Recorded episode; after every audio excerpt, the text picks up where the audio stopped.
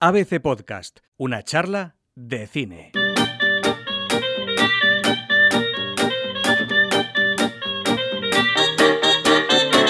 Esta semana llega a la cartelera uno de los estrenos del año. Fernando Muñoz, ¿qué tal? Bienvenido. ¿Qué tal? Llegó una fecha que los cinéfilos tenían marcado con el estreno del Irlandés, la última película de Scorsese. Y es que llevamos meses con DiCaprio, con Brad Pitt en varias películas, con Tarantino, pero hay una generación de actores y de directores un poquito más mayores Aquí que está. dicen, todavía seguimos aquí. Aquí está Robert De Niro, Joe Pesci y Al Pacino diciendo, cuidado que tenemos mucho que decir sobre un tema capital para ellos, que es la mafia, con este irlandés. Pues vamos a hablar de cine. Do you have a show plate? No. Do you have any moving violations? No. Do you drink on the job? No. You ever hit anybody? On a job? Yeah. I don't think so. All right, then. We don't have nothing to worry about.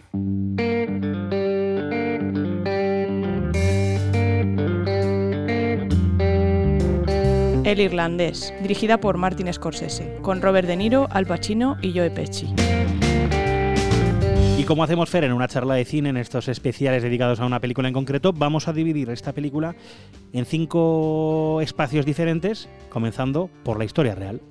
La película empieza con un plano secuencia muy reconocible del cine de Martin Scorsese, entra por una residencia de ancianos, navega por los pasillos, temblorosa se va moviendo y termina en el rostro de Robert De Niro, que mira a la cámara y nos cuenta una historia que en principio no tiene mucho sentido, pero que luego irá cobrando sentido. Cuenta algo así como que él cuando era pequeño era muy inocente y pensaba que eh, pintar casas era simplemente pintar casas, pero con el tiempo descubrió lo que significaba pintar casas. Y después de esa historia, como te digo, que en principio suena banal o suena casi absurda, eh, se esconde eh, toda la historia real de esta película, porque la película está basada en un libro que escribió Charles Bront, que habla, el título original es He oído que pintas casas, en español se tituló Jimmy Hoffa, Caso Cerrado, porque el protagonista de la película, Robert De Niro, que da vida a Frank Sheeran, eh, tiene relación con Jimmy Hoffa, que es un personaje real y muy importante de Estados Unidos, fue un sindicalista del, del transporte muy poderoso, que tuvo vínculos con la mafia y acabó desapareciendo de la Tierra en, en una misteriosa desaparición de la que no se conoce cuál es el resultado o la historia real desconoce cuál, cómo, se, cómo se produjo esa desaparición. Un personaje muy particular además porque tuvo vínculos con Nixon, con la familia Kennedy, consiguió el indulto presidencial y cuando salió pues volvió a tener líos con la mafia y acabó pues con esta desaparición. Una película que, por cierto, aunque te escuchemos decir mucha mafia, va un poquito más allá del tópico de lo que estamos acostumbrados. Sí, porque este Frank Sheeran, este personaje al que interpreta Robert De Niro, este protagonista de toda la película, el que lleva el peso sobre los hombros, era un, un soldado de la Segunda Guerra Mundial que cuando regresa de, de los campos de batalla de Europa, eh, se, bueno, vive en un barrio donde la mafia italoamericana tiene todo el poder y él, que es un tipo duro, que viene de haber visto la sangre y la muerte en Europa, eh, encaja como un guante y acaba subiendo en este escalafón mafioso, una historia que hemos visto muchas veces. Pero es verdad que, como bien dices, Scorsese eh, aprovecha esta historia de mafiosos para contar un poco la historia de la segunda mitad del siglo XX en Estados Unidos, pues eso, con la llegada de Kennedy, con la muerte de Kennedy, con la crisis de los misiles, la invasión fallida de Cuba, y todo esto con este aire de que la mafia estaba un poco detrás de todo este mundo político, este de este mundo importante. Es decir, que, bueno, pues este tiempo que ellos vivieron, que tanto el trío protagonista como el propio Scorsese vivió en esa época, pues bueno, la tienen muy presente y hacen como una especie de homenaje también a ese tiempo que ya pasó, pero que para ellos fue fundamental.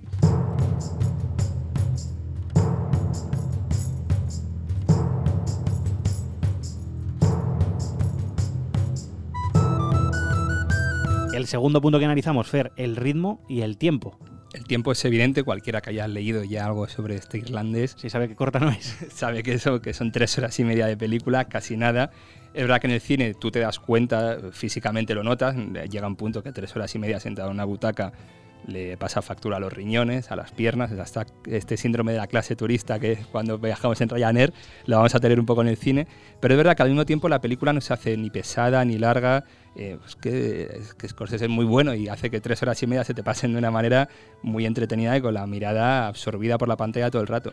Y al mismo tiempo, pese a esto, que es una cosa muy buena, una muy buena señal de que la película es interesante estar tres horas y media sin decaer la atención, encontramos que la película tiene al mismo tiempo un ritmo lento, un ritmo pausado, un ritmo casi frío en muchas ocasiones, frente a algunos chispazos que tiene, claro, de, porque es una historia de mafia y tiene que haber pues eso, la pólvora estallando. Pero es una película con un ritmo lento, con un ritmo pausado, como te decía. No es el lobo de Wall Street, no es Infiltrados, no es ni siquiera uno de los nuestros, donde sí que el montaje era mucho más vivo. Aquí no, aquí hay mucha pausa, mucho mucho eso, mucho tono casi pesado, también porque quien lo cuenta es el personaje de Robert De Niro en su senectud, en una residencia de ancianos y evidentemente cuando estás haciendo un repaso de tu vida te deleitas en algunos momentos, cuenta las cosas con calma, también es un señor mayor que no lo va a contar como si fuera pues eso, como si fuera un adolescente contando el fin de semana, es un señor en una residencia de ancianos contando el que ha sido su vida. Eh, al mismo tiempo, también como hablamos en el anterior punto, eso tiene, le da un tono casi crepuscular a la película, a la historia. El Robert De Niro es este Frank Sheeran contando pues, los hitos que han marcado su existencia, la de sus amigos, la del propio país incluso, y en algún momento, aparte de contárselo al espectador, se lo está contando a la gente de la residencia de ancianos, gente joven o una enfermera joven, que le mira diciendo, es que no sé ningún nombre de los que me estás hablando, que para ti son tan importantes, y es una muy importante para tu generación, pero para mi generación esta gente no es nadie. Y también tiene un tono de eso de, pues eso, como te decía, crepuscular casi, de fin de los tiempos o del fin de los tiempos, de, o del fin del tiempo al menos de, de la persona que lo está viviendo.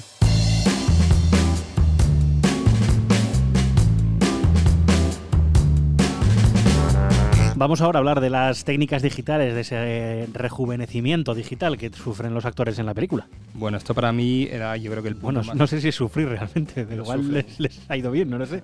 Bueno, les ha ido bien o, bueno, eso lo decidirá cada espectador.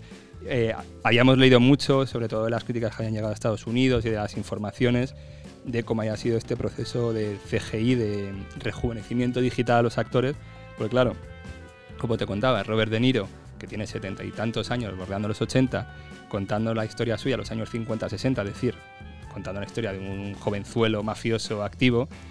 Y claro, en vez de utilizar un actor joven o este tipo de trucos, han hecho una cosa más, en realidad parece más sencilla o no, según, que es Robert De Niro haciendo de chaval de 40 años, simplemente quitándole las arrugas de la cara a través de esta técnica digital de efectos especiales.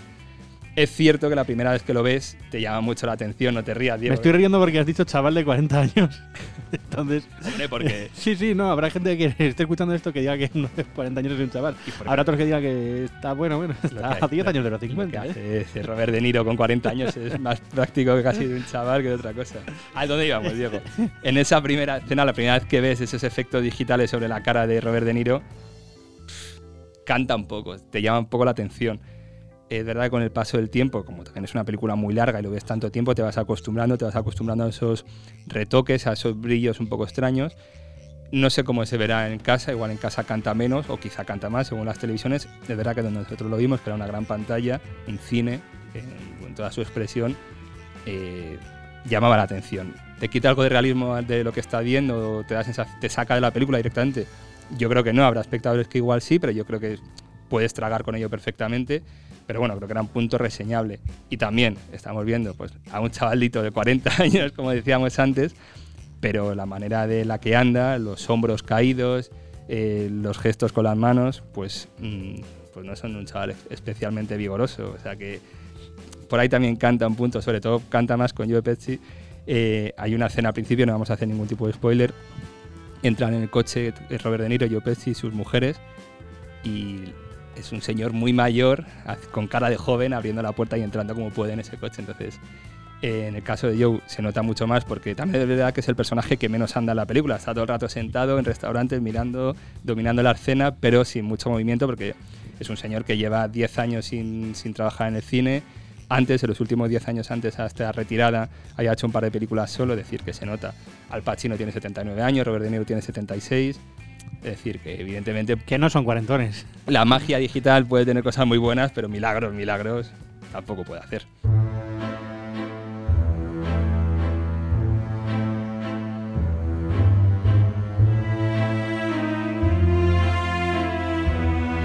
Y el cuarto punto, Fer, antes hablábamos de que iba un poquito más allá del tópico de la mafia, vamos a hablar precisamente de eso, de la mafia y de la familia. Sí, eh, creo que uno, para mí, de las, o sea, la película tiene un millón de cosas fascinantes, increíbles, magistrales sobre el mundo de la mafia, sobre todo lo que aborda, pero para mí tiene un punto muy interesante y es el tratamiento de la familia, de la hija del personaje Robert De Niro, que tampoco vamos a hacer ningún spoiler, eh, la manera en la que se relaciona ella con él y el cierre sobre todo de la película cuando cuando hablan y cuando se miran, creo que es una manera de afrontar este mundo de la mafia que el cinema de Hollywood sobre la mafia no, no había intentado abordar de la manera que lo hace Scorsese.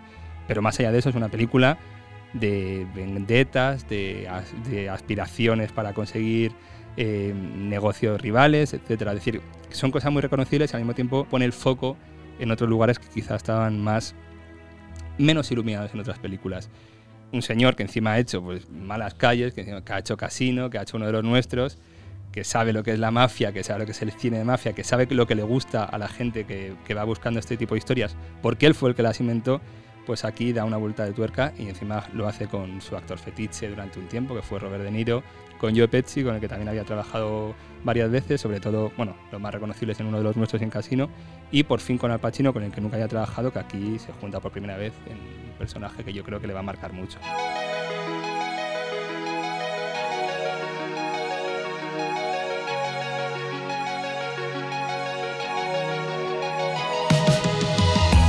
Y vamos al quinto punto. Vamos a hablar precisamente de Netflix.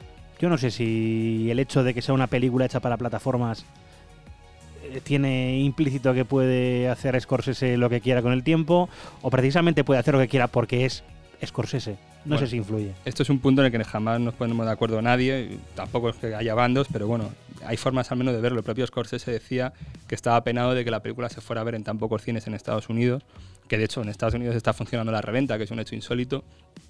Le daba pena, él contaba en una entrevista en el New York Times que le daba pena que la película no se pudiera ver en más sitios, en, gran pantalla, pero al mismo tiempo él decía que nadie le había puesto el dinero, ninguna productora, para hacer esta película y que solo Netflix le puso el dinero. Es decir, ¿cómo vas a criticar a Netflix por no poner una película en los cines cuando es la única plataforma o la única productora que ha permitido que esta obra salga adelante? Entonces, ahí hay un problema complicado de resolver o de posicionarse al menos.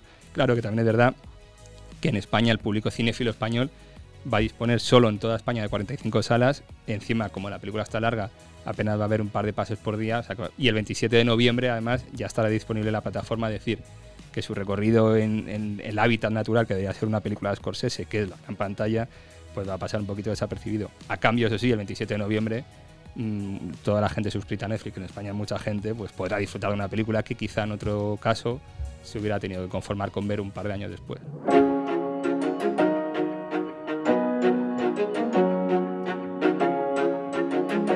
Claqueta y al pie. Otros estrenos de la cartelera. Le Mans 66, dirigida por James Mangold, con Matt Damon y Christian Bale.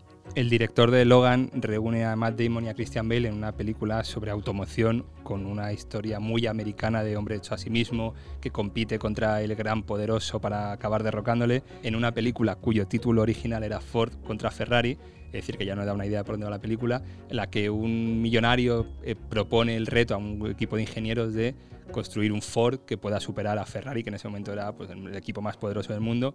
Como te decía, una película muy entretenida, muy americana y con un elenco impresionante. Madre, dirigida por Rodrigo Sorogoyen, con Marta Nieto. Película que nace del corto que representa a España en la última edición de los premios Oscar, un corto dirigido por Rodrigo Sorogoyen. Era un corto muy luminoso, en un, en un plano secuencia, visualmente era muy luminoso, mejor dicho, porque el fondo era un fondo muy oscuro, muy turbio, en el que una madre, estando en la casa, recibe la llamada de, un, de su niño que está perdido en la playa, abandonado, y al- por teléfono le va diciendo que un hombre le persigue y desaparece. Bueno, pues esos 20 minutos de plano secuencia que era en el corto son la primera escena de esta película y cuando acaba ese corto, esa primera escena, vemos ya a la protagonista Marta Nieto en estas playas de Francia donde presuntamente desapareció el niño intentando recuperar una vida que es imposible recuperar. Y bueno, ahí está, bajo la dirección siempre interesante de Rodrigo Sorogoyen, una película que quizás esté en los Goya este año, pero que al menos tiene un valor muy importante porque recupera esta tradición mm, más o menos perdida de hacer la película del corto. Buenos Principios, dirigida por Iván Atal, con Iván Atal y Charlotte Gainsbourg. película muy francesa, una comedia con toque dramático sobre un escritor muy huraño, eh, pero al mismo tiempo con toques excéntricos, un personaje curioso cuanto menos, eh, que es un escritor eh, que lleva un tiempo sin escribir una buena novela y cuya crisis de creatividad la achaca a la familia que tiene. Una familia que por otra parte es también bastante curiosa, bastante peculiar, pero bueno, creo que es una buena película para disfrutar así con, para los amantes del cine francés, con este toque siempre triste en la comedia y cómico en la adversidad.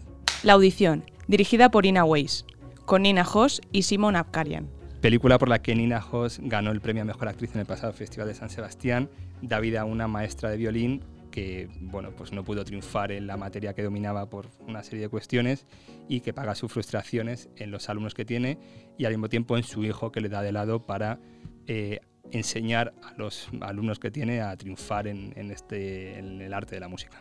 Liberté, dirigida por Albert Serra, con Helmut Berger y Mark Susini. Película del siempre polémico Albert Serra, que ganó en el Festival de Cannes en una sección paralela, un premio, el premio especial del jurado. Eh, es una película, yo creo, más casi para exponer en un museo de arte contemporáneo que para ver en sala, pese a lo interesante que tiene visualmente, pero que no es para todos los públicos, eso sí, no tanto por lo que retrata, que la historia de unos libertinos que huyendo del rey Luis XVI en una noche deciden pues, dar rienda suelta a todas sus pasiones, literalmente a todas, y vemos todas las pasiones que se le puede ocurrir al, al espectador ahora mismo, al oyente, eh, todo lo que se le pase por la cabeza lo vemos en la película. Y, pero bueno, como te decía, es una película yo creo para público muy iniciado en, en, cierto cine experimental o para ver en un museo cuando Albert Serra prepare la exposición que tarde o temprano acabará preparando sobre esta película. Si yo fuera rico, dirigida por Álvaro Fernández Armero, con Alex García, Alexandra Jiménez, Adrián Lastra y Jordi Sánchez. Típica comedia española, Diego, como bien sabes que tenemos aquí cada fin de semana en España, en este caso de Mediaset, bueno, pues en mitad de un divorcio a un pobre hombre infeliz le toca la lotería, pero claro, tiene que ocultarlo para que pues no pierda la mitad de, ese dinero que ha ganado en, en, régimen de gananciales, pero sus amigos no son tan discretos como él y bueno, pues al final cuando tiene mucho dinero en el banco se te acaba notando en cierta manera. Top 5 de ABC Play. Y terminamos con ese top 5 de películas de ABC Play. Vamos a hablar de las mejores películas para ABC y también de las que mejor funcionan en la cartelera. El número 5.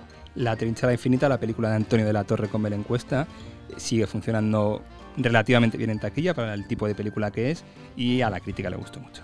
Cuarta posición. Mientras dure la guerra, la película de Alejandro Amenábar sobre el enfrentamiento de Unamuno y Villanastray en los albores de la guerra civil. Una película que fin de semana tras fin de semana sigue haciendo magníficos datos de taquilla y que estará a los Goya sin ninguna duda. Tercer puesto, mitad de tabla. Parásitos, la película de Bong Joon-ho, convertida ya en una especie de evento cultural en Estados Unidos que suena con muchísima fuerza para arrasar en los Oscar a Mejor Película Internacional, haciéndole sombra a Dolor y Gloria a la película española, pero bueno, no se puede negar que es una magnífica película. Segunda posición. Hay cambio, Diego. Oh, oh, baja Joker. Baja Joker. Uh. Se queda el Joker en bueno, segunda posición. Creo que ya sé cuál va a ser la primera. En las quinielas de Estados Unidos, mejor película, mejor director para Scorsese, mejor actor incluso para Robert De Niro, el irlandés, top 1 de ABC Play. Fer, veremos qué nos depara esa gala, pero hasta entonces todavía queda mucho tiempo para hablar de cine. Y el que pueda, que vaya a ver irlandés en, en, la sala de cine, si es que consigue encontrar una sala de cine en su ciudad donde Netflix haya permitido que se vea la película. Seguro que sí. Hasta la semana que viene.